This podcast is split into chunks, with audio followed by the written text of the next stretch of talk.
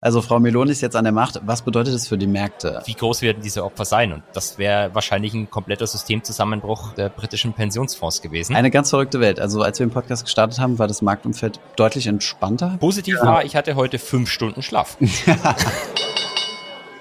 Marktgeflüster. Hallo und herzlich willkommen zur neuen Folge Marktgeflüster, Folge 9, wenn wir richtig gezählt haben. Und äh, ja, diese Woche ist extrem viel passiert. Bist du fit, Holger, äh, jetzt äh, direkt reinzustarten mit voller Aufmerksamkeit die Woche zusammenzufassen? Da kann ich voller Selbstsicherheit sagen, nein, bin ich auf gar keinen Fall. Der Schlafmangel ähm, mit den beiden Kindern äh, ist im Moment sehr extrem. Will heißen, ich würde alle äh, Leute, die hier zuhören, bitten, meine heutigen Aussagen nicht zu sehr auf die Waagschale zu legen. Da könnte vielleicht die eine oder andere Ungenauigkeit oder der eine oder andere Unsinn dabei sein. Mehr als sonst noch. Ich glaube, dieser Podcast wird sich negativ auf die Geburtenrate in Deutschland auswirken. Ich weiß nicht warum, aber irgendwie habe ich so das Gefühl. Meinst du wirklich? Dann erzähle ich mehr positive Sachen. Positiv ja. war, ich hatte heute fünf Stunden Schlaf. Aber wie geht's deinen Kindern? Gut? Sind die, entwickeln die sich? Traden die schon? Die, die, denen geht's gut, aber die legen bisher ehrlich gesagt sehr finanzflusskonform an und haben lediglich ein passives ETF-Portfolio via Sparplan. Aber ich, ich bin dabei, sie ähm, an äh, die ein oder andere Derivate-Geschichte hinanzuführen. Wunderbar, aber nur wenn sie sie auch selbst akkurat preisen können in einem eigenen Model. Mich würde ja wirklich interessieren, ob es so Bücher, Derivate für Kinder gibt. ähm, ja, man könnte jetzt drüber lachen, aber ich habe zum Beispiel tatsächlich ein Buch hier jetzt daheim, das musste ich kaufen. Ich dachte eigentlich erst, das ist ein Meme, aber das gibt's wirklich. Mhm. Das nennt sich Quantum Entanglement for Babies. Was? da wird das dann anhand der Schnullerfarbe erklärt, wie man zwei Teilchen entangeln kann. Okay, krass. Ähm, ja, ich werde zu unserem Verlag mal vorschlagen. Äh, die wollen ja immer von mir neue Buchvorschläge haben, beziehungsweise äh, pitchen regelmäßig neue Buchvorschläge und sagen, hey, komm, wir müssen wieder was zusammen machen und so. Und äh, ich werde es vorschlagen. Derivate für Babys. Oder Leverage for Babies, das wäre auch nicht schlecht. Ja, Leverage äh, mit 18 ausgesorgt haben. Genau. Zu lang, zu viel Zeit. Zur finanziellen Freiheit hebeln. Genau. Wie geht's dir? Äh, ausgezeichnet. Warte, lass mich kurz überlegen. Ich habe ich hab mit dieser Frage null gerechnet, ähm, normal. Aber ich äh, gehe jetzt auf einen verlängerten Wochenendtrip und äh, arbeite morgen nur so halb, dafür aber den Montag komplett, weil ich in Paris bin und äh, habe mich schon gefreut. Also ich vergesse immer Feiertage. Das Team sagt mir immer übrigens, äh, an dem und dem Tag ist Feiertag, wenn ich denen dann Termine reinstelle, genau an mhm. diesen Tagen und dann so lerne ich dann, dass es Feiertage gibt.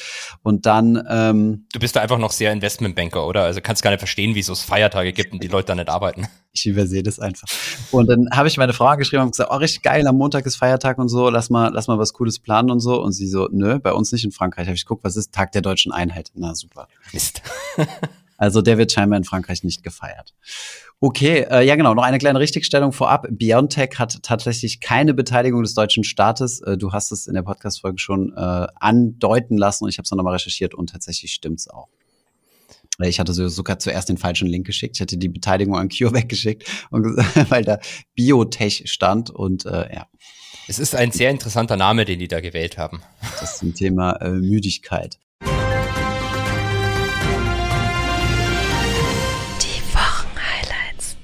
Gut, ansonsten äh, haben wir heute sehr viele aktualitätsbezogene Themen, äh, die, die derzeit die Märkte äh, beunruhigen, inklusive dem nächsten Lehman Brothers. Aber in welcher Reihenfolge möchtest du gerne durchgehen? Ah, ich, ich würde eigentlich gern mit dem anfangen, was die Märkte wahrscheinlich am meisten bewegt. Du hast ein Interview geführt. war klar. genau, ich habe ein Interview geführt mit Marcel Fratscher, den man sicherlich kennt, habe dann Instagram-Aufruf gemacht und habe, also ob es Fragen gibt, habe prompt von dir eine Voice-Message gekriegt, mit einer Frage vor allem. Also die Frage war, ob, ähm, weil er ja der Meinung ist, das wusstest du vorher, dass die aktuelle Inflation nichts mit der Notenbankpolitik zu tun hat. Er hat es auch sehr überzeugenden Brusttons gesagt, nichts, rein gar nichts. Und äh, dann hast du ja quasi äh, gleich die, mir die richtige Nachfrage zur Hand gegeben, ähm, die da lautete, aber warum macht denn die Zentralbank überhaupt was, wenn sie ja keinen Einfluss auf die, auf die Zinsen hat? Ähm, welche, welcher Streit zwischen Ökonomen steckt dahinter? Also, da gibt es ja, ja Uneinigkeit.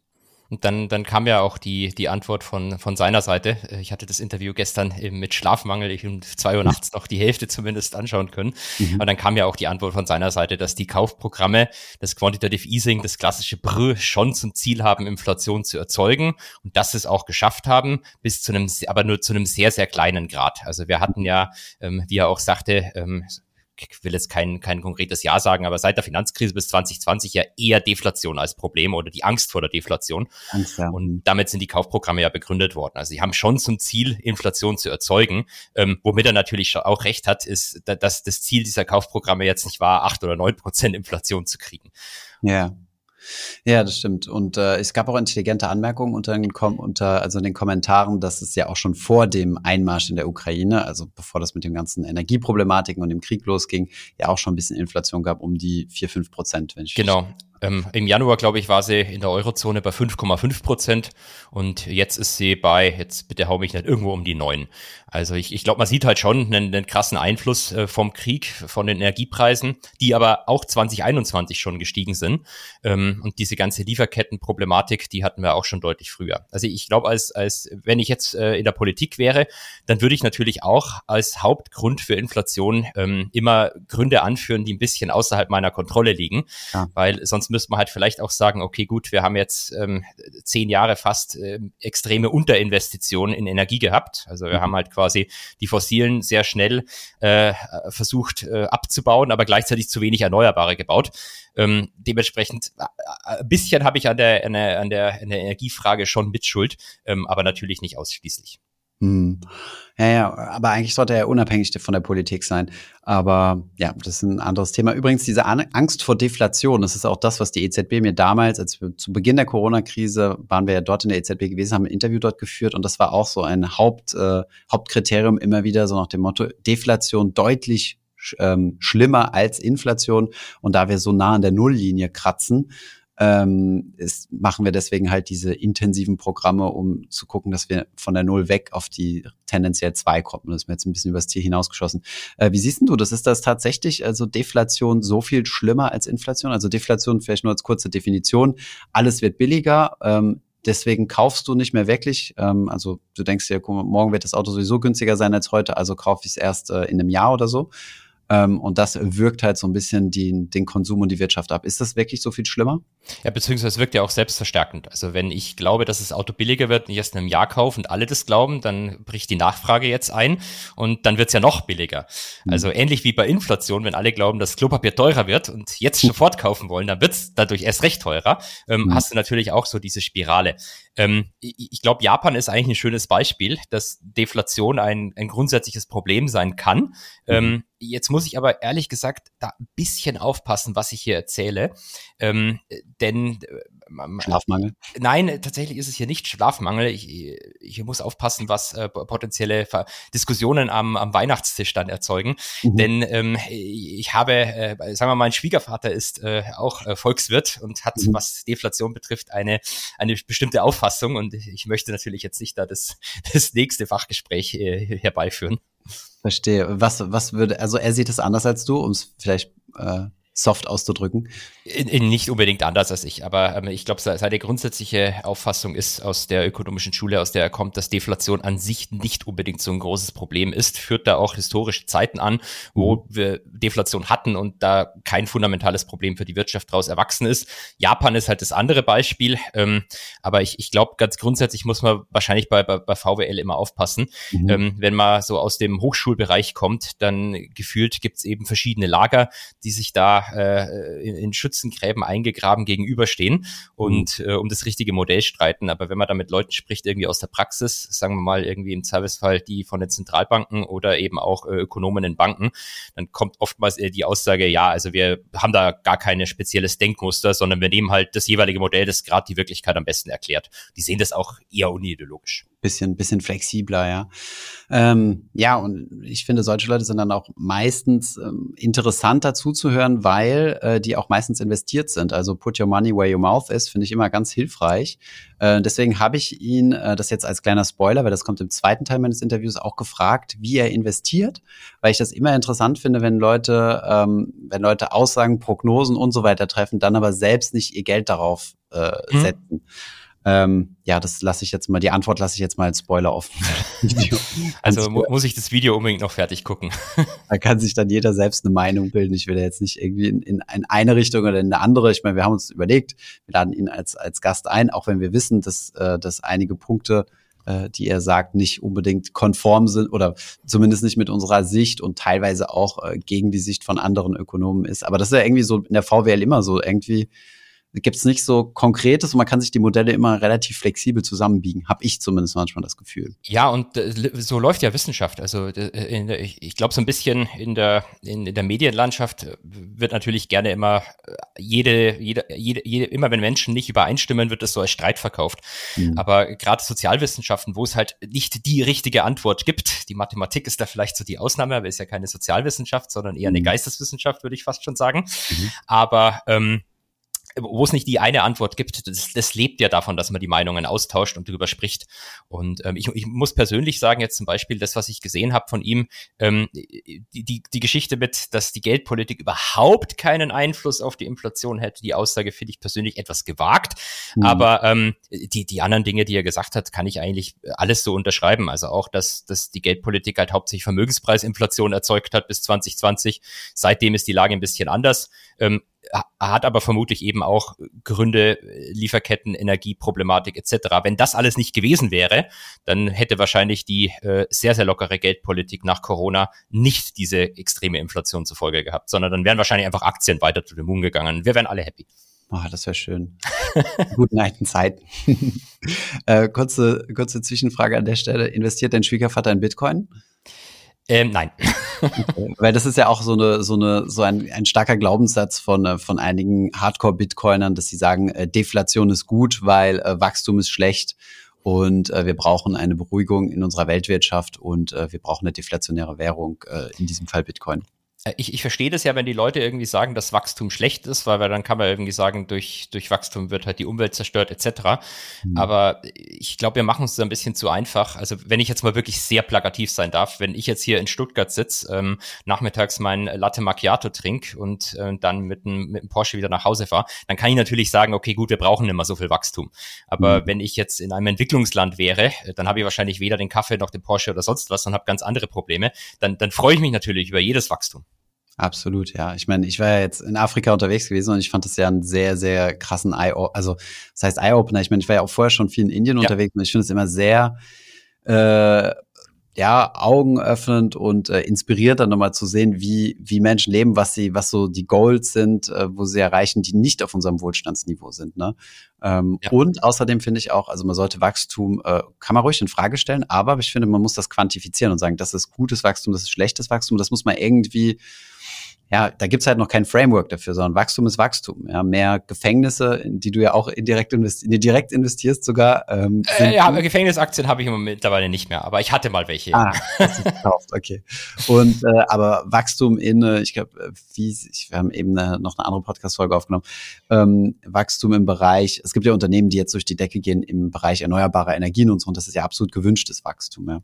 Ja, und das wird auch noch, ähm, das wird auch noch richtig teuer werden. Also da gab es mal ein paar, äh, letztes Jahr war das ein paar lustige Analysen von Bank of America, wie viel ähm, der, die Dekarbonisierung der Welt kosten wird. Mhm. Ähm, und dann kam auch die Idee raus, dass man das eben auch durchaus mit Geldpolitik finanzieren kann, ohne allzu viel Inflation zu erzeugen. Ja. Aber gut, wer weiß. Jetzt muss ich direkt mal kurz mein Handy aufmachen und eine Podcast-Folge raussuchen zum Thema Dekarbonisierung. Das war für mich ein echter Augenöffner nochmal. Jetzt sind wir ein Augenöffner. Ein Augenöffner jagt den nächsten. Wir, wir öffnen die Augen heute.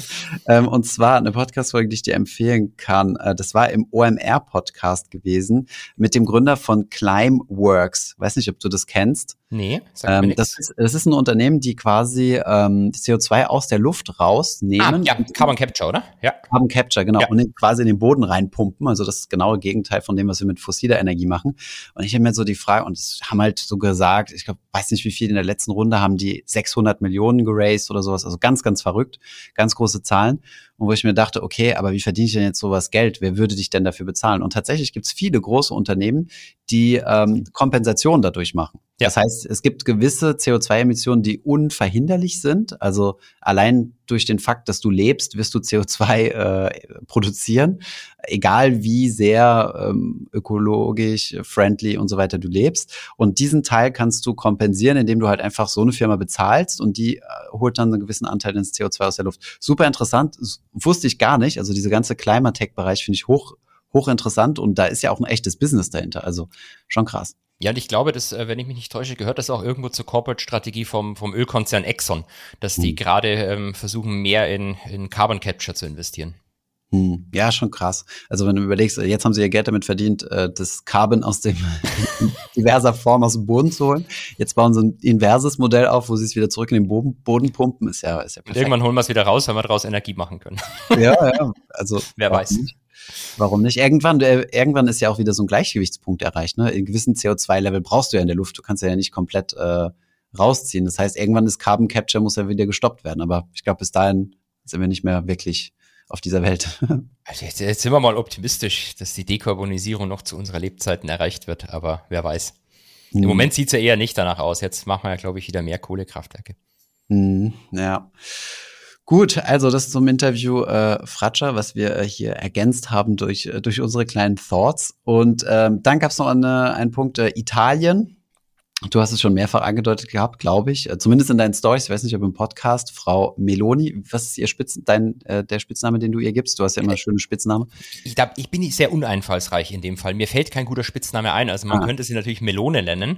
Ähm, aber äh, der Spitzname, den ich Frau, Frau Stift in Frankreich gegeben habe, der leitet sich ja ein bisschen noch aus ihrem Namen ab. Hier äh, macht mir das noch ein bisschen Probleme. Le Pen, genau. Also äh, äh, finde ich gut. Ähm, oder die Frau Holz, äh, Katie Wood. Richtig, richtig richtig, richtig. Das ist natürlich sehr naheliegend. Gut, also Frau Meloni ist jetzt an der Macht. Was bedeutet das für die Märkte? Erzähl mal. Ja, also die, die grundsätzliche Angst war eigentlich seit Jahren, dass Italien irgendwann mal wählen wird. Und mhm. ähm, umfragetechnisch sah es ja schon lange so aus, dass eben, ähm, wie, wie in Italien wird das immer als, als Mitte rechts oder jetzt von mir aus auch als Far Right oder wie man es nennen möchte bezeichnet, dass, dass so eine Koalition an die Macht kommt. Und das hat man halt äh, versucht äh, quasi rauszuzögern oder zu verhindern. Das hat dann auch ganz gut geklappt, als man den Herrn Draghi gefunden hat, der ja interessanterweise auch von den ähm, von der Lega zum Beispiel, die ja auch zu dieser ähm, rechten Koalition gehört, unterstützt worden mhm. ist. Mhm. Ähm, aber äh, jetzt äh, kam es dann eben zu, de, zu den Neuwahlen, die im Zweifelsfall eh nächstes Jahr hätten stattgefunden. Also jetzt war es dann auch schon egal, ob man es noch irgendwie ein halbes Jahr rauszögert oder nicht. Ähm, und Frau Meloni war eine der wenigen, die Draghi nie unterstützt hat. Das hat ihr scheinbar in der Bevölkerung sehr viel äh, Zustimmung gebracht. Die ist von, von der letzten Wahl, da war sie, glaube ich, bei fünf Prozent oder unter. Also die war eigentlich eher wirklich so, so eine kleine Unbekannte, keiner ja. wirklich ernst genommen. Kann man schon fast äh, Parallelen zu Frau Merkel ziehen in ihrer Anfangszeit. Ähm, jedenfalls ist sie, ist sie dann mittlerweile stärkste Kraft geworden. Und ähm, wird jetzt aller Voraussicht nach Premierministerin, hat sich aber, und deswegen glaube ich, ist der Markt äh, erstaunlicherweise ruhig. Wir machen uns eher über ein anderes Land in Europa gerade Sorgen. Der Markt ist erstaunlicherweise ruhig, weil sie die letzten Wochen und Monate sich wirtschaftspolitisch immer mehr auf Draghi-Linie eingeschossen hat. Mhm. Also sie will eigentlich Draghis Politik fortsetzen. Und ähm, derjenige, der noch am, am, am kritischsten war aus Marx Sicht, wäre der Herr Salvini von der Lega-Partei gewesen, der auch schon mal vor ein paar Jahren mitregiert hat. Ähm, und der hat aber sehr stark an Stimmen verloren. Und auch mhm. das hat der Markt jetzt, sieht der Markt jetzt als positiv und sagt, okay, gut, ähm, wirtschaftspolitisch wird sich vielleicht gar nicht so viel tun, vor allem weil Italien ja Interesse dran hat, aus dem Wiederaufbaufonds, ich glaube, 200 Milliarden oder so zu bekommen. Ähm, Wobei man natürlich jetzt sagen muss, ich bin immer jemand, ich kann, ich kenne mich nur ein bisschen mit Wirtschaft und Finanzen aus und kann nur das kommentieren. Also gesellschaftspolitisch hat äh, die Frau Meloni, sag ich mal, gewisse äh, Ansichten, die sich vielleicht nicht mit, mit dem Rest äh, der, der Mehrheitsbevölkerung in Europa decken. Also für diejenigen, die, die das nicht verfolgt haben, um es jetzt parallel mit Deutschland zu ziehen, das wäre so eine, so eine AfD-Äquivalenz, ne? ich, ich würde fast sagen, die Lega-Partei ist wahrscheinlich eher die AfD, die, ähm, die Frau Meloni ist wahrscheinlich noch ein bisschen rechter. Ach echt? Okay, krass. Da habe ich nicht genug auf dem Schirm gehabt. Und es gibt ja drei rechts, also drei rechte Parteien, äh, die sich dann dann zusammengetan haben. Ne? Unter anderem und die stärkste von den drei war ja dann die Brüder Italiens, äh, wie sie sich nennen. Genau, die auch noch mit einem mit so einem Flammensymbol aus dem Faschismus auf ihren Parteitagen und auf den Wahlplakaten Werbung machen. Äh, und ansonsten ist natürlich noch ein altbekannter dabei. Äh, ja, äh, Silvio Berlusconi. Genau, und, und der Cavaliere ist weg. dass der noch Lust auf Politik hat, das ist verrückt. Ja, ich, du, ich, ich der wäre ja, es war ja Anfang des Jahres, hat man einen italienischen Präsidenten gebraucht, der da nicht ganz so ein Grüß-August ist wie unser Präsident, der hat ein bisschen mehr Macht, aber eigentlich nicht so extrem. Und da war Berlusconi auch im Gespräch. Dein Traumjob haben wir schon mein, mein, mein, Traumjob, genau, genau. Und da war Berlusconi schon mal im Gespräch. Die Mehrheitsverhältnisse waren nicht da. Jetzt, äh, nach dem, was ich gesehen habe, wäre es durchaus denkbar. Also vielleicht äh, schielt er darauf, dass er zum Abschluss seines politischen Lebens und seines Lebens vermutlich auch in dem Alter nochmal Präsident werden möchte, wer weiß. Verrückt, echt verrückt. Na gut, okay. Ähm, wie, weißt du, wie die zur, ähm, zur Europäischen Union stehen? Also wird es einen Itsit geben oder wie man das nennt, also in Italien Exit. Italexit habe ich mal gelesen. Soll Italexit. Ist das ein Thema? Weil bei den, bei den Ex also rechtsextremen Parteien ist es ja meistens äh, ein großes Thema. In dem Fall glaube ich nicht, ähm, aus einem simplen Grund. Äh, Italien wird über diesen Wiederaufbaufonds, den man nach Corona gebastelt hat, ähm, mhm. sehr, sehr viel Geld bekommen. Und dementsprechend haben sie per se eigentlich jetzt gar kein Interesse, ähm, mit der EU-Kommission so auf eine harte Konfrontation zu gehen. Mhm. Ja, man sieht, es wird immer so ein bisschen, äh, es, es nähert sich irgendwie an, so dass das vorher immer als, äh, als extrem gesehen wurde, wo, mit denen man auf keinen Fall kollaborieren darf. Das sieht man auch so ein bisschen in Frankreich. Also äh, Macron hat jetzt auch schon verschiedene Gespräche mit Le Pen geführt ja. und ähm, in einer gewissen Weise kollaboriert ist vielleicht noch ein bisschen viel, aber gut, der weiß natürlich jetzt auch, dass er, ähm, dass, äh, dass sie sehr gute Chancen hat, sein Nachfolger zu werden und vielleicht äh, überlegt er sich, wer jetzt schon mal im Vorfeld ein bisschen die Wogen geglättet kriegt, um da nicht äh, sie dazu zu zwingen, eine zu krasse Anti-Haltung einzufahren. Ne? Der kann ja eh nicht mehr antreten und braucht halt jetzt im Parlament Mehrheiten für seine, für seine letzten Vorhaben, die er ja mit seiner eigenen Partei jetzt nicht mehr hat. Ja. Ähm, ein ähm, schönes Beispiel vielleicht noch ist, ähm, was den Leuten vielleicht heutzutage nicht mehr im Kopf ist, ist Griechenland. Hm. Griechenland hatte ja 2015, glaube ich, war es, ähm, den Alexis Tsipras gewählt. Also der quasi so äh, Syriza, wahrscheinlich mit der Linkspartei am besten zu vergleichen. Hm. Sehr anti-EU äh, damals eingestellt und dann hat er koaliert mit der, mit der Anhel, das ist am ersten die AfD. Und dann dachte man auch erst, okay, jetzt ist absolut Game Over. Und dann kam dieser Varoufakis Finanzminister noch. Und ich habe es damals auch Tag auf Tag verfolgt. Mhm. Und nach einem halben Jahr war die Sache gegessen. Ähm, der Tsipras ist, hat eigentlich, kann man glaube ich sagen, äh, am Ende sehr gut rea reagiert mhm. ähm, und könnte auch wieder Ministerpräsident werden, meinem Verständnis nach. Und da hat jetzt keiner mehr Angst davor. Hm, ja, verrückt. Also ja, ich würde mich schon so so so Dingen auch keine Panik machen lassen und vor allem gar nicht mein ganzes Portfolio verkaufen. Ich glaube so, ich erinnere mich noch ziemlich gut an dem Tag, an dem äh, Trump äh, oh ja. Präsident wurde. Ähm, am nächsten, nee, am selben Tag, glaube ich, haben wir unser erstes Interview mit Gerd Kommer geführt. Okay. Äh, das war ziemlich fun. Nee, wir haben den in, äh, in London getroffen. Das war unser allererstes Interview überhaupt. Wir waren mhm. super echt vorbereitet und alles drum und dran und äh, fanden es cool, ihn mal zu treffen. Und äh, eine Frage, die ich ihm damals gestellt habe, war so, ja, was wird jetzt der Einfluss? Wir haben Ewigkeiten, stundenlang über das passive Investieren gesprochen, nur um ihm dann die Frage zu stellen, ähm, ja, was wird denn jetzt der Einfluss von Donald Trump auf die Weltwirtschaft sein? Und hat er gesagt, das wird in, in, im Geschichte, im Rauschen der Geschichte untergehen. Also da, da wird nichts groß passieren. Und wenn man jetzt mal so ein bisschen zurückblickt, ähm, hat, also klar, natürlich haben sich Dinge verändert in der amerikanischen Wirtschaft und so, aber es wäre jetzt nicht so gewesen, als hätte Trump äh, den ultimativen Super-GAU verursacht, ähm, was viele Leute dachten, was er tun würde, oder? Genau, also in, in, wir reden natürlich jetzt, oder ich rede zumindest wirklich nur über Wirtschaft. Also gesellschaftspolitisch ja, genau. ähm, mhm. möchte ich das nicht so sagen. Ähm, aber äh, der Markt ist ja in der Wahlnacht noch richtig abgekackt. Und mhm. jeder hatte irgendwie Angst, keiner hat damit gerechnet, dass der gewinnt. Aber dann haben die Leute irgendwie, also die Marktteilnehmer so realisiert, okay, Moment, die Republikaner haben jetzt eine Mehrheit in beiden Häusern, was wollen die denn eigentlich? Schauen wir mal ins Wahlprogramm. Oh geil, Steuersenkungen, nice. Mhm. Ähm, das hat natürlich der Markt dann relativ schnell sehr stark gefeiert. Geil, Steuersenkung, ja. Und äh, Amnestie für, für Firmen, die Geld im Ausland haben, um das, das rüberzukriegen. Ja, ja, da, ähm, da war ja die Idee, dass, dass Apple dann die ganzen ausländischen Gewinne repatriiert und in den USA mhm. irgendwie Fabriken baut und Leute einstellt. Mhm. Stattdessen mhm. haben sie Buybacks und Dividenden gemacht. Let's go. ja. ja, wenn sie viele amerikanische Investoren haben. Okay, ja, äh, das ist vielleicht noch ein abschließender Spruch. Äh, politische Börsen haben kurze Beine. Ähm, ist doch so ein klassischer Börsenspruch. Würdest du, würdest du das unterschreiben? Ich würde es wahrscheinlich unterschreiben, solange die Politik, äh, ist ja die Frage, ob man einen Krieg jetzt auch als, als politisches Event noch irgendwie bezeichnet, dann, dann vielleicht nicht. Aber mhm. ähm, ja, also generell hat man, glaube ich, ganz oft gesehen, dass egal wer gewinnt, dass oftmals dann doch wieder die Politik, die danach tatsächlich gemacht wird, wieder sehr zur Mitte tendiert.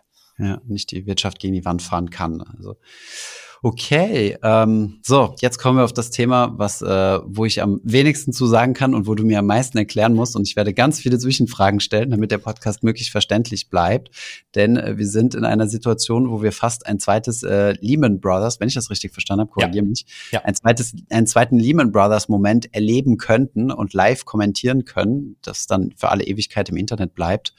Und diesmal nicht aus der Wall Street, sondern diesmal aus der nicht City, aber äh, aus, aus London, aus UK. Großbritannien, genau. Und ähm, jetzt, äh, vorhin wollte ich noch unbedingt was ergänzen, jetzt ist mir da eingefallen. Also für, für alle Leute, die zuhören, wir nehmen heute am, was haben wir noch für einen Tag? Ah Donnerstag. ja, genau, ist wichtig. Donnerstag, 29. ja. Wir, wir nehmen heute am Donnerstag auf. Ähm, jetzt, was da in Großbritannien passiert ist, ist was, was man als Market Plumbing, glaube ich, bezeichnen kann. Also es geht eigentlich ums Abwassersystem der Finanzwelt. ähm, die, die, Analogie kommt daher, jetzt nicht, weil das irgendwie mit, mit Scheiße oder so zu tun hat, sondern die, die Analogie kommt daher, ähm, weißt du, wie das Abwassersystem unter Berlin funktioniert? Absolut nicht, nein. Interessierst du dich fürs Abwassersystem in Berlin? Null. wann, wann würdest du dich dafür interessieren? Ja, wenn das Zeug wieder hochkommt. genau, richtig. Und ähm, tatsächlich, der, der, die, der Repo-Markt in den USA wird immer als äh, Plumbing bezeichnet und das hier ist im Wesentlichen jetzt auch schon sowas. Kein Stopp, Mensch interessiert sich dafür. Stopp, was ist Repo? Ähm, äh, vereinfacht gesprochen einfach kurzfristige besicherte Übernachtkredite. Okay einen Tag. Hört sich stinklangweilig an, könnte man aber wahrscheinlich auch über Repo und Reverse Repo eine ganze Folge zu machen. Mhm. Also das sind halt so Sachen, da, da, da selbst jemand, der tief in der Finanzwelt drin ist, hat im Zweifelsfall davon eigentlich keine Ahnung. Mhm. Also ich kann mich erinnern, Bloomberg hatte damals zur, zur Repo-Krise auch äh, Interviews geführt und dann haben die, die, die Reporter und Reporterinnen auch die ganze Zeit gesagt, ja, jetzt müssen wir das aber nochmal erklären, weil se selbst unsere Hörer können wir davon ausgehen, dass die das jetzt nicht verstanden haben. Ja. Yeah. Ähm, das, das bei Bloomberg, ja. Und das bei Bloomberg, genau. Und äh, letztlich, was man, was man da in äh, Großbritannien jetzt gesehen hat die letzten Tage, war, glaube ich, eine sehr, sehr ähnliche Geschichte. Ich habe viel dazu gelesen. Ich glaube, viele Zeitungen schreiben das selber sehr unklar. Man, yeah. man erkennt, die benutzen teilweise die gleichen Wörter. Ich, ich glaube, es liegt einfach wirklich auch daran, dass dort die Leute, die das schreiben, auch selber da gar nicht so tief drin sind ähm, und im Zweifelsfall deswegen sehr oberflächlich bleiben müssen. Ja, also was wir jetzt machen können, ist, wir warten einfach ein paar Monate, dann wird das alles aufgearbeitet sein, dann ist es aber sehr wahrscheinlich schon durch. Und äh, wenn noch viel Komplexität drin ist, das war in der Finanzkrise auch so. Im Nachhinein kann dir jeder ziemlich gut die Finanzkrise ja. erklären, wie das alles so ist. Äh, Häusermarkt, Overleverage, das wurde verkauft, mehrfach gehebelt und äh, dann ist es geplatzt und fertig. Ähm, aber zu dem Zeitpunkt, ich weiß noch ganz genau, in der Finanzkrise, da gab's alle wildesten Erklärungen und es war relativ unverständlich. Aber ja, versuchen wir es einfach mal. Also in der Basis stehen die Pensionskassen. Äh, ne? Ja. Vielleicht muss man da erstmal erklären, wie das in England funktioniert, weil wir haben ja ein anderes System. Ich, ähm, ja, also ich, ich habe mir tatsächlich im Vorfeld so ein paar kleine Punkte rausgeschrieben, an der wir das vielleicht äh, entlang handeln okay. können. Also mhm. genau wie du sagst, damit hätte ich auch angefangen. Also wie, was muss ich mir vorstellen, was machen eigentlich, was macht denn so ein Pensionsfonds? Ähm, vereinfacht gesprochen, ich weiß, in 30 Jahren, nur wirklich ein sehr vereinfacht Beispiel, ich weiß, da gehen die Leute in Rente. Das heißt, ich weiß ziemlich genau, wie viel Geld ich in 30 Jahren brauche. Und weil ich weiß, wie viel Rente die bekommen werden und wie lange genau. sie vermutlich leben werden. Genau, wir, wir sprechen davon von äh, äh, teilweise Fixed Benefit Schemes, also man weiß einfach genau, wie viel die Leute später bekommen.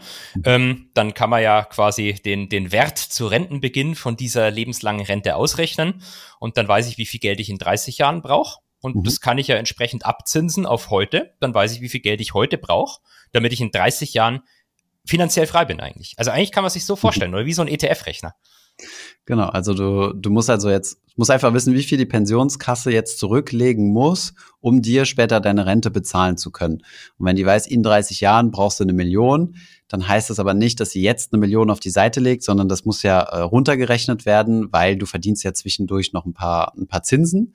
Davon gehst du aus. Genau. Das heißt, du legst jetzt nicht eine Million auf die Seite, sondern, keine Ahnung, 900.000 oder was auch immer. Je nachdem, wie hoch die Zinsen sind. Genau, je nachdem, wie hoch die Zinsen sind. Und da ist ja so die Krux. Also wenn die Zinsen schwanken, schwankt auch der Betrag, den du zurücklegen musst.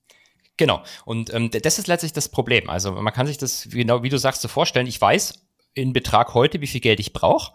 Das grundsätzliche Problem ist jetzt, dass dieser Betrag, den ich heute brauche, um in 30 Jahren finanziell frei zu sein oder in Rente gehen zu können, der verändert sich extremst mit dem langfristigen Zinssatz. Ähm, bloß so als Beispiel wenn du in 30 Jahren, ich hatte das vorher extra kurz ausgerechnet, 100 Euro haben willst, mhm. dann brauchst du bei einem Zinssatz von 1% heute ungefähr 75 Euro. Mhm. Wenn du aber einen Zinssatz von 5% hast, dann brauchst du heute 23 Euro. Mhm. Also es ist äh, extremst. Also man, man liest dann immer in den Zeitungen, ja, die Zinsen von ein auf fünf Prozent, okay, gut, so krass ist es ja nicht. Aber auf den Barwert von solchen Pensionsverpflichtungen hat es wahnsinnig aus. Äh, Quasi gedrittelt, ne? Also ja. das genau. bedeutet, genau. äh, zuerst heißt es, äh, ja, es reicht, wenn wir, äh, wenn 75 Euro auf der Seite liegen hast und auf einmal reichen nur 25 in Anführungszeichen. Genau. Und ähm, das Problem ist aber auch andersrum, wenn Zinsen fallen, dann brauchst du halt nicht mehr, wenn die von 5 auf 1% fallen, brauchst du nicht mehr 23 Euro und brauchst du 75 Euro plötzlich. Mhm. Und das ist eben ein großes Risiko, das diese Pensionsfonds haben, das die aber nicht haben möchten. Die wollen quasi eigentlich genau wissen, wie viel Geld muss ich heute einzahlen, damit es in 30 Jahren passt. Die wollen Deswegen, also das Zinsänderungsrisiko loswerden. Genau, dieses Zinsänderungsrisiko, das wollen die Pensionsfonds jetzt im Wesentlichen absichern. Wenn Zinsen fallen, dann brauche ich aus heutiger Sicht mehr Geld, um in 30 Jahren finanziell frei zu sein. Das heißt, die Absicherung muss mir was bezahlen, damit ich dieses mehr Geld habe. Mhm. Wenn Zinsen aber steigen, dann, die Absicherung läuft dann eben auch in die andere Richtung, dann brauche ich heute weniger Geld für meine finanzielle Freiheit. Ist eigentlich gut für die Pensionsfonds, aber in die Absicherung muss ich dann Geld einzahlen, weil die andere Seite der Absicherung jetzt was bekommt. Genau. Die Absicherung sind dann diese, diese Derivate. Das heißt, ich will ja kein Zinsänderungsrisiko mehr haben. Das heißt, auf der einen Seite wirkt sich das zwar positiv aus, aber die, die Absicherung läuft dann quasi gegen mich. Also die wird dann. Genau. Ja. Genau. Viel besser erklärt, als ich hätte sagen können. Genau. Es ist positiv, aber die Absicherung läuft halt in dem Fall gegen dich. Ist ja eine Absicherung. Funktioniert mhm. ja auch perfekt. Also dein, dein Wert, wenn du perfekt abgesichert hast, verändert sich nicht. Du machst halt auf das eine Gewinn, auf das andere dafür Verlust. Ähm, der Verlust ist aber jetzt ein Problem, weil ähm, die Zinsen gemessen an den langlaufenden Staatsanleihen, den sogenannten Gilts in, in UK, extrem ja. schnell gestiegen sind. Hm. Und ähm, das Problem ist jetzt, dass diese ganzen Pensionsfonds plötzlich Margin Calls bekommen haben von der Partei, die die Absicherung gemacht hat. Die sagen halt, hey, Moment, also du schuldest mir jetzt eigentlich viel Geld gerade. Das hast du ja auch, weil deine Assets entsprechend an im Servicefahr an Wert gewonnen haben. Aber ich hätte gerne als, als, als Sicherheit, musst du mir jetzt Geld überweisen. Margin Call, vielleicht ganz, äh, ganz kurz, dadurch, dass diese Derivate quasi ins Negative laufen, ist derjenige, der dir das Derivat quasi verkauft hat oder angeboten genau. hat, wird sagen, Moment, deine Position ist so negativ, ich brauche Sicherheiten. Genau, ich brauche Sicherheiten. Das ist Margin Call. Hm. Und das Problem ist jetzt, ähm, so ein Pensionsfonds hat natürlich nicht ähm, äh, viel, viel Cash entsprechend rumliegen. Das ist hm. ja investiert in irgendwas. Ähm, und jetzt wird's ein bisschen, wird's ein bisschen äh, schwammig. Das ist nämlich das, was die Zeitungen alle teilweise meiner Meinung nach, aber korrigiert mich da gerne, wenn ich da falsch liege, nicht ganz richtig schreiben. Das Problem ist jetzt, dass viele Pensionsfonds diese Margin Calls nicht bedienen konnten. Also ich habe gerade auf dem Weg hierher von einem gehört, der, der hätte wohl angeblich eine Margin Call über fast 100 Prozent seiner Assets bekommen. Mhm. Und wenn die, okay, das heißt, die Absicherung muss ja gigantisch gewesen gigantisch. sein. Weil wenn du halt nur ein kleines Absicherungsgeschäft machst von, sagen wir mal, zehn Prozent deines, deines Assets, dann würdest du im schlimmsten Fall, angenommen, du verlierst alles in der Absicherung, ja nur zehn Prozent deiner Assets verlieren. Ja. Das heißt, die haben sich also wirklich komplett gehatcht. An, anscheinend. Das ist, das ist das nächste Problem. Es gibt halt viele Pensionsfonds, die das alle unterschiedlich machen. Deswegen kann man es nicht so allgemein sagen. Aber mhm. es gab wohl welche, die waren komplett gehatcht, vielleicht sogar überhatcht. Mhm. Ähm, und die mussten jetzt plötzlich Margin Calls tätigen und hatten das Geld nicht. Was macht dann die andere Seite? Die sagt, okay, gut, du kannst das Geld nicht mehr liefern, dann machen wir den Trade zu und alles, was du bisher als Sicherheit hinterlegt hast, das gehört jetzt mir und das verkaufe ich. Mhm. Also eigentlich wie wenn du deinen Hauskredit nicht mehr tilgen kannst, sagt die Bank halt, gut, dann gehört das Haus jetzt mir und dann verkaufe ich das Haus halt und habe hoffentlich genug Cash für den Kredit. Mhm. Das Problem ist, diese Sicherheiten waren äh, britische Staatsanleihen wieder. Mhm. Also hatten plötzlich die ganzen ähm, die Gegenseite von diesen Absicherungsgeschäften hatten ganz die Staatsanleihen, die sie verkauft haben, ähm, um an das Geld ranzukommen. Was dann auch für Druck auf dem Markt sorgt und die Staatsanleihen zum Abtauchen bringt. Ne? Genau, jetzt äh, fallen, äh, stürzen die Staatsanleihen weiter ab, dadurch fallen die, äh, steigen die Renditen, also Zinsen steigen weiter und noch mhm. mehr Pensionsfonds müssen Margin Calls tätigen. Und du bist wirklich in so. Steigende Zinsen dafür sorgen, also dass diese Derivategeschäfte, die Absicherungsgeschäfte ins Negative laufen und dann gibt's wieder mehr Margin Calls. Genau. Du, du läufst in so eine Todesspirale rein, in so einen Doom Loop. Und dieser Doom Loop wurde irgendwie monatelang hat die Presse schon drüber berichtet ähm, und gesagt, es könnte vielleicht ein Problem werden. Ähm, aber weil Zinsen jetzt die letzten Tage so schlagartig gestiegen sind, mhm. ähm, ist es jetzt plötzlich wirklich äh, ein, ein fundamentales Problem geworden. Und das war anscheinend so krass, die Financial Times hat berichtet, dass verschiedene Asset Manager verzweifelt versucht haben, bei der Zentralbank anzurufen. Zentralbank, du musst was machen. Der bricht gerade das gesamte System zusammen. Ja, und dann hat sich die Zentralbank hingestellt und gesagt, okay, gut, eigentlich wollten wir ja ähm, restriktive Geldpolitik machen. Wir wollten eigentlich Anfang Oktober beginnen, unsere eigenen Staatsanleihen zu verkaufen. Ja, jetzt lassen wir jetzt sein und jetzt kaufen wir stattdessen wieder Staatsanleihen. Also die, das, das Kaufprogramm ist zurück. Das ist das, was die Bank of England angekündigt hat, ja. gestern oder heute, ich weiß gar nicht mehr. Genau. Und ähm, Sie sagen, das machen wir erstmal begrenzt, fünf Milliarden am Tag und über 13 Tage. Weil 5 das, Milliarden kaufen sie neue Staatsanleihen ja, an. Also sie sind genau. quasi wieder vom Modus, äh, wir reduzieren die Bilanzsumme, wir wir heben die Zinsen an, wieder ins genaue Gegenteil, ins Brr, wie du es immer so genau. schön sagst, äh, übergegangen. Wir sind wieder ins Brr übergegangen. Sie sagen zwar, sie machen das nur kurzfristig, bis sich der Markt stabilisiert hat, weil vor allem die schnell steigenden Zinsen ein Problem sind. Wenn die Pensionsfonds genug Zeit haben, Assets zu verkaufen, Immobilien zu verkaufen beispielsweise, um diese Margin Calls zu tätigen, dann entsteht dieser Doom Loop hoffentlich nicht. Mhm. Ähm, aber die tatsächlich zeigt es uns eigentlich so ein bisschen die restriktive Geldpolitik, die wird ihre Opfer ähm, erfordern. Und die hm. Frage ist, wie groß werden diese Opfer sein? Und das wäre wahrscheinlich ein kompletter Systemzusammenbruch ähm, des, des, der britischen Pensionsfonds gewesen. Das war vermutlich ein zu großes Opfer. Und äh, an der Stelle vielleicht nochmal eine Zahl, die, äh, die ich in dem Financial Times Artikel gelesen habe, den du mir geschickt hast. Ähm, 1.5 T äh, TR oder TN, ich weiß nicht mehr, jedenfalls auf Deutsch übersetzt, äh, das Volumen sind 1,5 Billionen ne, Trillion, glaube ich, im, im Englischen. 1,5 Billionen ist natürlich gigantisch, also 1500 Milliarden ist das Volumen. Also es ist jetzt nicht irgendwie äh, so eine, so eine Provinzialversicherung oder so. Ja, das, das, das Volumen ist absolut gigantisch. Also man sagt auch nicht umsonst, dass Pensionsfonds, also wenn man sich immer vorstellt, was sind denn die reichsten Investoren der Welt, dann denkt man, ja, böse Hedgefonds oder so. Aber eigentlich die, die das meiste Geld rumbewegen, sind halt Pensionsfonds und vielleicht die paar Staatsfonds, die es gibt. Hm. Ja, also schon mal massiv. Und vielleicht auch, ähm, ich meine, das, das Pensionssystem in England läuft ja auch ein bisschen anders, weil diese Pensionsverpflichtung ist ja immer so die Frage, wo, wo liegen die oder wer hat mhm. die? Also zum Beispiel bei uns in Deutschland könnte das ja zumindest mit unserer guten alten deutschen Rentenversicherung nicht passieren, weil das ja ein Umlagesystem ist. Das Geld, was reinkommt, wird direkt wieder ausge oder relativ direkt wieder ausgeschüttet an die Rentner. Ähm, die Pensionen, von denen wir hier aber sprechen, sind ähm, Pensionszusagen von Unternehmen an Arbeitnehmer größtenteils. Ja korrigiere mich, wenn ich das falsch sehe.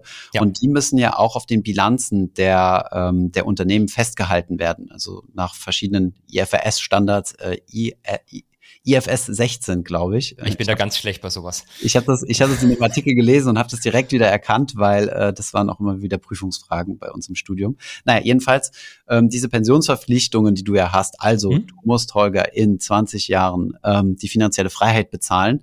Ähm, das ist quasi ähm, in der Verantwortung der Unternehmen. Die müssen das dann auch auf ihre Bilanz packen, werden das Risiko aber nicht selbst tragen, sondern verkaufen das dann weiter oder oder geben das dann quasi weiter an diese Pensionskasse Pensionskassen. Und die Pensionskassen kassieren dann einen Beitrag jedes äh, jeden Monat, um halt den Pensionsver um halt die Pensionsverpflichtung der Unternehmen zu decken.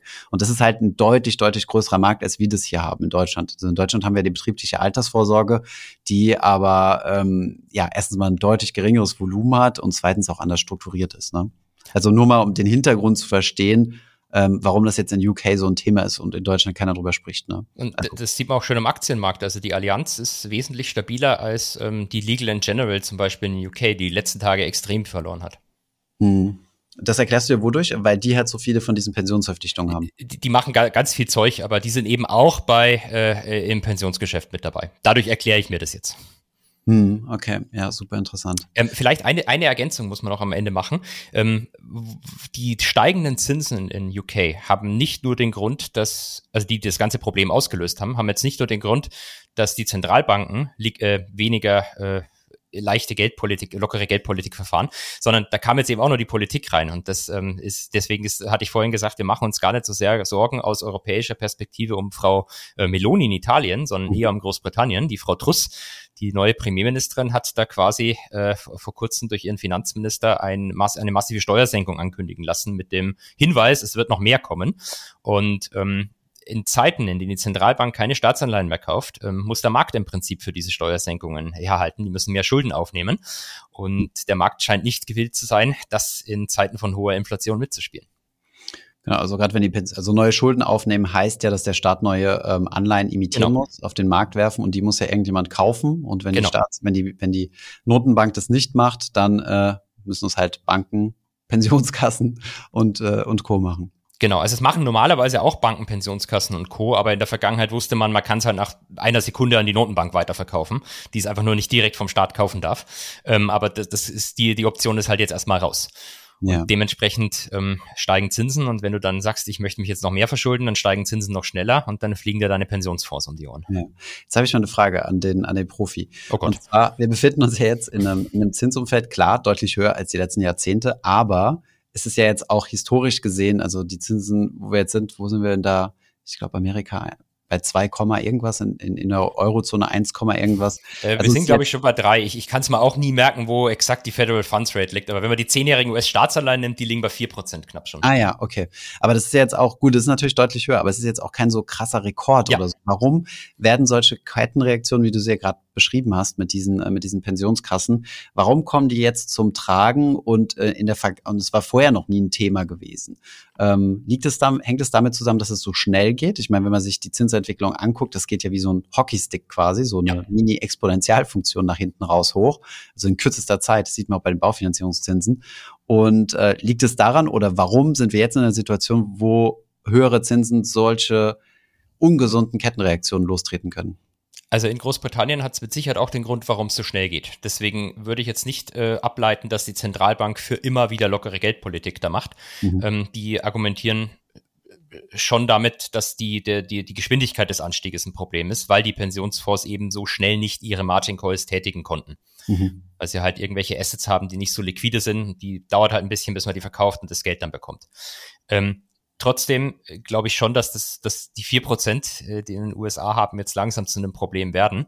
Ähm, wir sehen es halt am Markt. Also ich meine, du hast schon natürlich recht. Also wir hatten früher viel höhere Zinsen, aber der Markt stand halt auch viel tiefer. Und mhm ich, das Problem ist, und Jerome Powell, der US-Notenbankchef, hat das 2013 ähm, selbst gesagt, das Problem ist, durch die lockere Geldpolitik, Zinsen fallen immer weiter, treibst du Investoren oder hast die getrieben in immer risikoreichere Assets, weil irgendwo musst du halt deine Rendite herkriegen. Ähm, und jetzt hast du das Problem, wenn die sicheren Anleihen plötzlich wieder so viel Rendite bringen, dann treibst du natürlich die Investoren aus den risikoreichen Assets wieder raus und in die sicheren Assets rein. Hm. Und dann fallen halt die Risikoassets. Ja, spannende Sache. Ähm, vielleicht noch ein Akronym, was man sich merken sollte, ähm, falls ihr jetzt die Presse verfolgt. In der Financial Times war es schon genannt. Äh, in der deutschen Presse habe ich es noch nicht gelesen. LDI steht für ähm, Liable, Dri Liability Driven Investments. Das sind diese Absicherungsgeschäfte, ähm, die da gemacht wurden, die halt jetzt diese Margin Calls ausgelöst haben.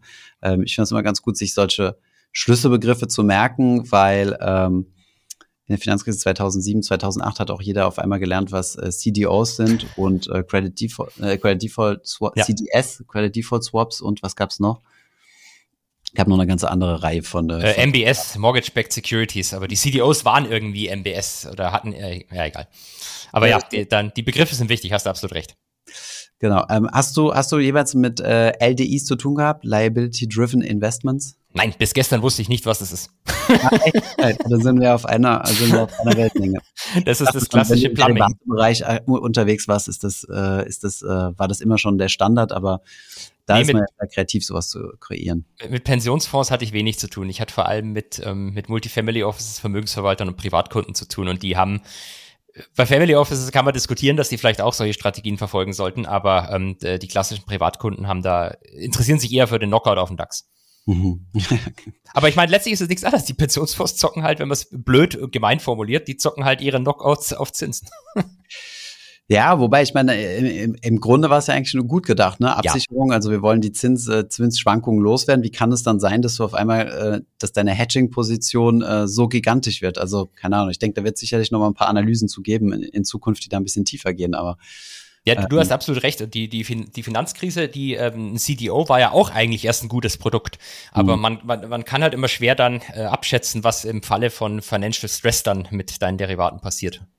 ja, und vor allem, wenn dann ein bisschen Gier reinkommt und dann äh, du merkst auf einmal, oh, damit kann ich ja doch ein bisschen, bisschen sogenanntes Alpha generieren, also ein bisschen ja. zusätzliche Returns machen und so, das ist ja gar nicht so schlecht. Ich meine, wenn wir von einem Volumen von 1,5 äh, ich muss jetzt mal überlegen, Billionen reden, dann, äh, dann machen 0,1 Prozent mehr oder weniger direkt schon mal ziemlich viel aus. Ne? Und wenn du dich dann, man nennt es ja overhatchen kannst, also wenn deine Absicherungsposition auf einmal größer wird als dein, dein tatsächliches Exposure, dann ist es ja quasi auch schon eine Zuckerei.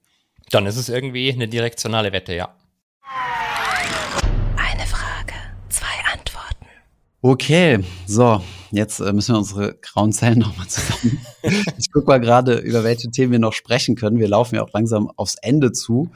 Äh, wir haben uns ja nochmal deutlich mehr vorgenommen, aber es war, glaube ich, wichtig, dass wir diese äh, England-Sache ansprechen, weil es kann ja sein, jetzt hat die englische Zentralbank das ja jetzt erstmal ein bisschen ähm, abgefedert, aber es kann natürlich sein, dass sowas wieder hochkocht und dann ist es eigentlich ganz gut, wenn ihr so ein bisschen den Hintergrund versteht, äh, was da los war oder was was dazu bewegt hat, dass die Bank of England, also eine der größten Zentralbanken weltweit ja schon, ähm, auf einmal was anderes macht als die Federal Reserve und die EZB. Und mal, glaube ich, auf einer Cocktailparty kann man damit äh, dann groß punkten, wenn genau. man anfängt. Hey, wisst ihr eigentlich, was LDIs sind? Genau, genau. Nicht? Ich wusste es schon immer. Ich weiß es schon. ich habe da mitgebaut. An da macht man sich sehr beliebt. Genau, also wir haben noch Thema Optionsscheine, äh, Optionen, das, äh, das stellen wir aber hinten an äh, für, für weitere Folgen. Gibt es noch ein Thema, wo wir noch drüber sprechen können? Ich sehe, wir haben noch eine, eine Frage zu Preisbremsen. Ja, aus unserem ja. Discord.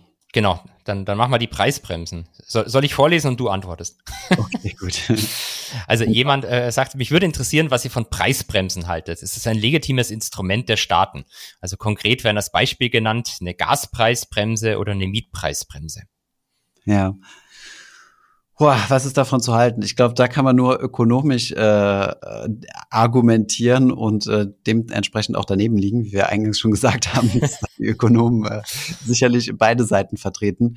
Ähm, ja, ich weiß gar nicht, ob eine Gaspreisbremse überhaupt möglich ist, weil es ja, also eine Bremse ist ja im Endeffekt nichts anderes als ein Cap. Das heißt, genau. der Preis darf nicht weiter steigen als bis zu einer gewissen Linie, die du vorher gezogen hast. Und irgendjemand muss ja dann die Zeche zahlen für das, was über den Cap hinausgeht. Also im Options, äh, also wenn wir uns das jetzt per Option überlegen, wäre das ja dann quasi die Gegenseite. Genau. Die mir das einräumt. Ähm, und wenn es jetzt staatliche Caps geben würde, dann müsste der Staat ja quasi die Gegenseite bilden und äh, den Preisunterschied bezahlen. Weil du kannst ja nicht, also du kannst ja nicht zum Beispiel zum dem Markt, also im Gasmarkt sagen, nö, höher darf der Kurs jetzt nicht gehen. Das ist einem Markt, glaube ich, ziemlich egal, was da einzelne Staaten sagen, also so im internationalen Markt.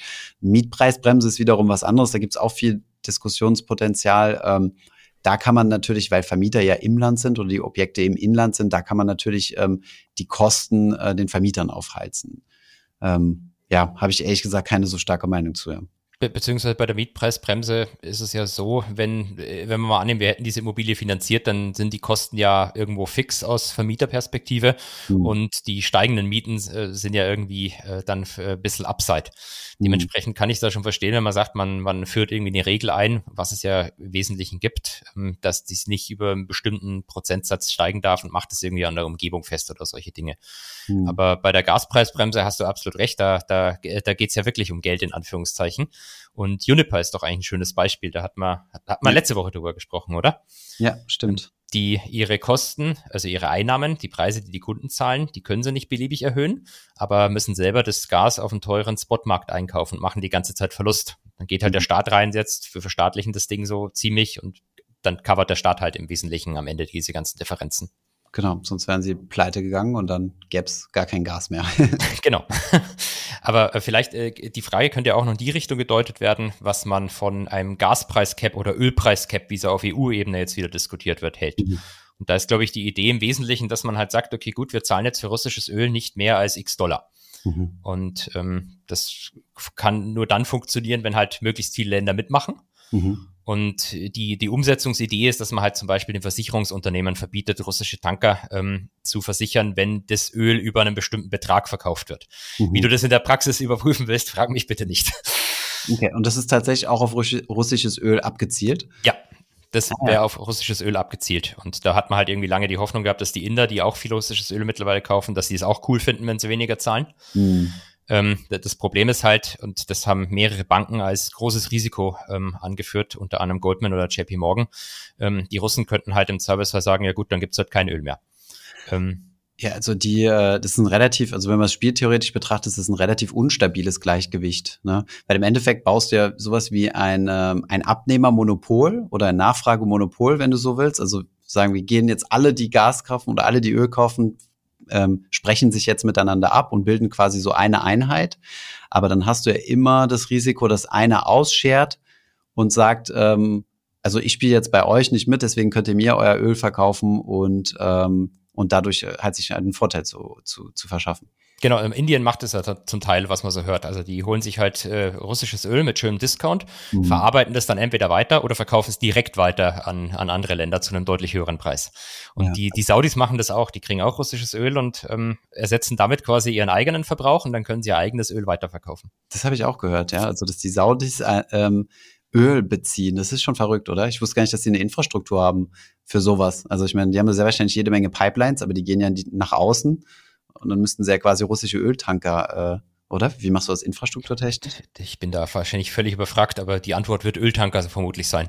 Ich weiß, so eine Pipeline, ob du die rückwärts äh, gerichtet auch machen kannst. Aber ich meine, es ist ja schon so, dass dann irgendwie teilweise in Europa auch die Pipelines gibt, die in beide Richtungen gehen. Ähm, frag mich aber bitte nicht, wie die Saudis da angeschlossen sind. Ich hätte gesagt Tanker, aber äh, das ist am einfachsten wahrscheinlich noch, aber am Ende habe ich keine Ahnung. Ja. Ähm, jetzt gibt es einen wesentlichen Punkt, ich glaube, den führen die, die, äh, den führen wir dann immer an und sagen, ja, du kannst ja so ein, so ein Ölfeld, kannst du nicht einfach zumachen kannst nicht immer einen Knopf draufdrücken und abschalten. Das stimmt, ja. Ähm, aber du kannst es halt wirklich irgendwie vollstopfen, dann ist es halt für eigentlich für immer weg. Ähm, du kannst versiegeln, ja, das ist aber super teuer. Und, genau, äh, ab, hm. aber die Idee, äh, die Befürchtung ist, die die Banken sagen, dass die Russen das im Zweifelsfall machen, weil die fackeln anscheinend jetzt schon Gas ab, was sie nicht verkaufen, mhm. und im Zweifelsfall machen die halt ähm, ihre, ihre Ölfelder zu. Mhm.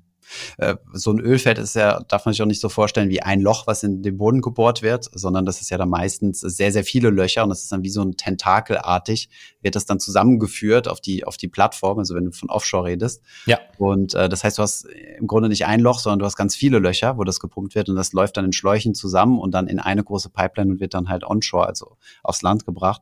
Das heißt, äh, das kostet ziemlich viel, so ein Loch zuzumachen. Ähm, ist auch gar nicht so, so einfach, hat man zum Beispiel gesehen bei dieser Naturkatastrophe von Exxon im, äh, im mexikanischen Golf. Ich weiß da gibt es einen guten lange, Film dazu. Da gibt es einen guten Film, glaube ich, dazu mit. Ähm, ähm, hat es nicht Wochen gedauert? Also Tage ja. auf jeden Fall. Äh, und es hat Wochen gedauert, bis sie das Ding dicht gekriegt haben. Also und ja, wie du sagtest, danach ist es, glaube ich, Schluss. Also du kannst ja nicht einen Deckel drauf machen, weil da ist ja so viel Druck drauf kannst nicht einfach einen Deckel drauf machen und sagen, wir machen es jetzt zu und bei Bedarf wieder auf, ja. Aber was wir heute gelernt äh, oder diese Woche gelernt haben, du kannst es ja im Notfall einfach sprengen und das Zeug ins Meer lassen, ähm, wie mit den Nord Stream Pipelines.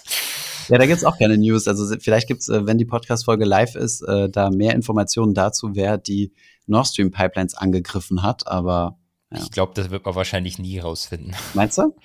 ich kann, keine Ahnung, weil ich lehne mich jetzt nicht aus dem Fenster, beim Zahlsfall gibt es dann nächste Woche die News und wir wissen dann alle, wer es war.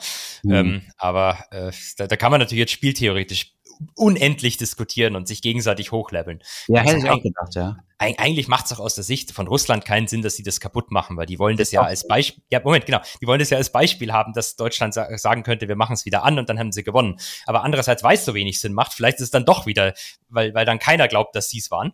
Äh, und dann, dann kannst du dich äh, ins Unendliche hochleveln. Genau, sie sagen ja, wir, wir, würden euch jetzt gern Gas liefern, aber sorry, die Pipeline ist gerade kaputt. Genau, oder vielleicht war es auch eine Drohung, habe ich jetzt schon gehört, dass man irgendwie die, die Internet-Unterseekabel zwischen Europa und USA kappt, was wohl auch irgendwie als Risiko angeführt wird. Ja, verrückt.